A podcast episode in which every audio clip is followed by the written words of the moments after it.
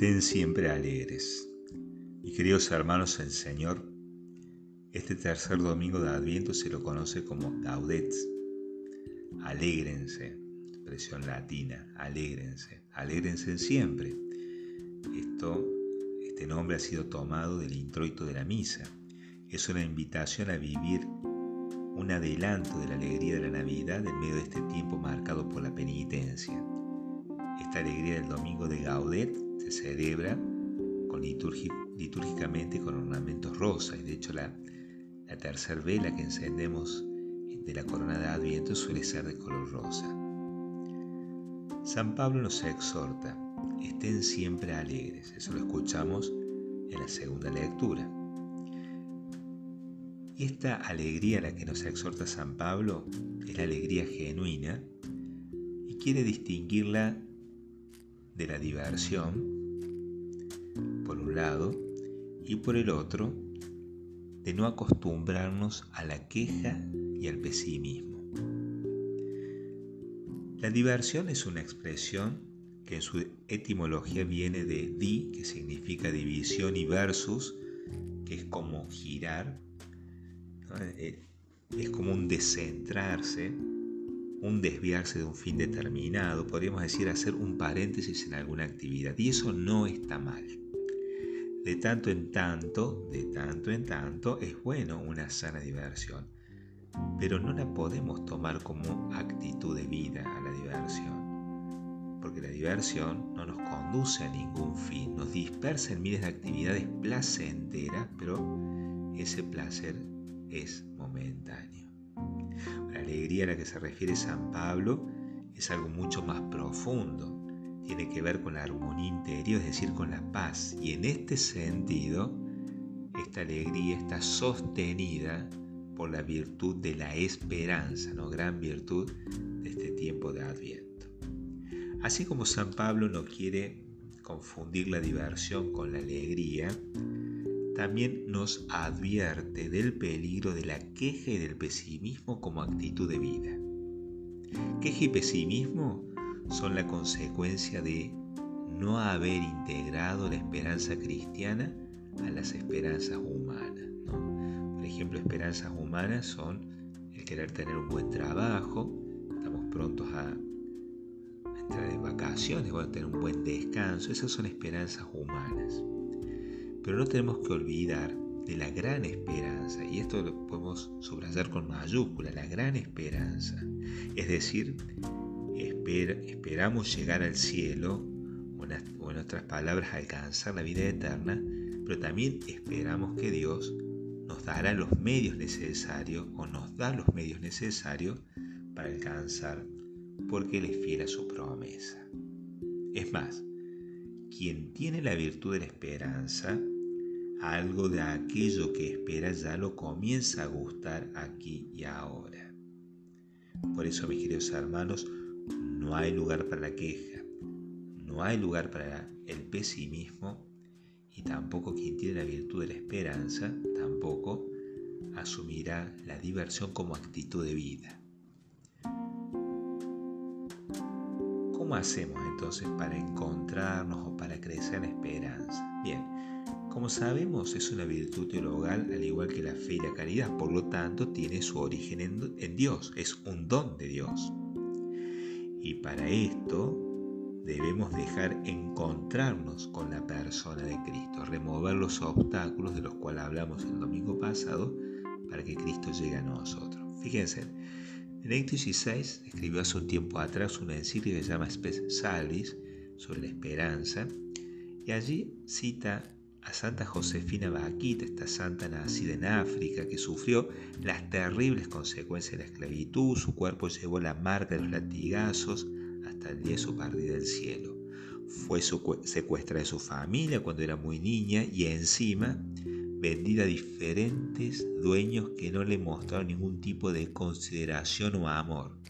La trataban como un objeto, la maltrataban. Si hay alguien que tenía razones para estar desesperada, sin lugar a dudas, sin, sin esperanza, sin lugar a dudas, era Santa Josefina Vaquita. Hasta que su último dueño empezó a tratarla como persona, le hizo conocer la fe y ella descubrió a un Señor que la amaba profundamente, que la había creado, que había sufrido por ella y que la esperaba en el cielo. Y esta nueva esperanza que la abrazó le permitió perdonar a sus crueles torturadores y comenzar una vida marcada por la alegría y así ser testigo de la esperanza. El apóstol San Pablo, a continuación de esta exhortación a la alegría, estén siempre alegres, dice, sean constantes en oración. Cuando ya nadie nos escucha, cuando nos sentimos solos, abandonados o incomprendidos por las personas, cuando la injusticia nos duele y sentimos mucha impotencia, entonces nos queda un último recurso, dialogar con aquel que siempre está, con ese Señor del cual Santa Josefina Vaquita decía que la había creado, que la conocía, la amó, que sufrió por ella y la esperó. La oración aumenta el deseo de Dios, por eso es una aliada de la esperanza. Aumenta el deseo de Dios que muchas veces retarda el don, Dios retarda el don para ensanchar el corazón y así ser capaz de recibir más gracia. San Agustín decía, imagínate que Dios quiere llenarte de miel, que es símbolo de la ternura y la bondad de Dios. El corazón tiene que ser ensanchado y luego purificado. Liberarlo del vinagre y de su sabor. ¿no? Si nosotros tenemos un recipiente que tiene vinagre y queremos poner miel, tenemos que tirar el vinagre, limpiarlo bien para que la miel no se contamine. ¿no? Bueno, tenemos que hacer lo mismo. Si queremos que la gracia de Dios llegue al corazón, tenemos que vaciar el corazón y en la oración el Señor va ensanchando el corazón para que reciba mucha gracia de Dios.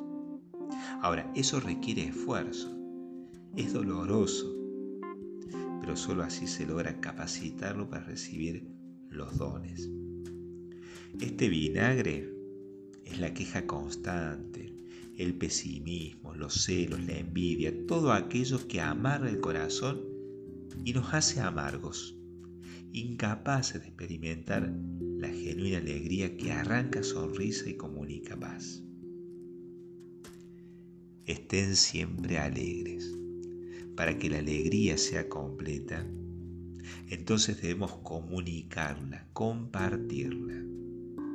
El Evangelio de este domingo nuevamente nos propone la figura de este gran predicador, Juan el Bautista, predicador humilde, que precedió al Mesías esperado. Es la voz que clama en el desierto la llegada de la palabra. Y San Agustín, jugando un poco con estas expresiones, voz que sería Juan el Bautista y palabra que es Cristo, decía que la voz sin palabra es sonido muerto. Entonces, mis queridos hermanos, si no encarnamos la palabra de Dios, nuestra voz no dirá nada, solo serán sonidos vacíos de espíritu. Encarnar la palabra de Dios exige imitar a San Juan Bautista en su humildad. Él supo abajarse para que Cristo crezca. Recordando aquellas palabras de la Virgen María, elevó a los humildes y, y derribó a los poderosos. La humildad es el cimiento de nuestro edificio espiritual. Mientras más alto queramos construir el edificio, más profundo debemos cavar los cimientos. Mientras más crezcamos en humildad, más mayor será nuestra vida espiritual. Y aquí cabe una aclaración. Para ser verdaderamente humildes, entonces no solo tenemos que reconocer los límites y trabajarlos con la ayuda de la gracia de Dios para superarlos, sino también los dones los dones que nos ha regalado Dios, que tenemos que poner a trabajar para que den frutos. Pidamos por la intercesión de San Juan Bautista, nos conceda crecer el Señor en humildad para escucharlo y hacer su voluntad, para descubrir su presencia entre nosotros y así crecer en esperanza que nos hace testigos alegres de la buena noticia. Que así sea.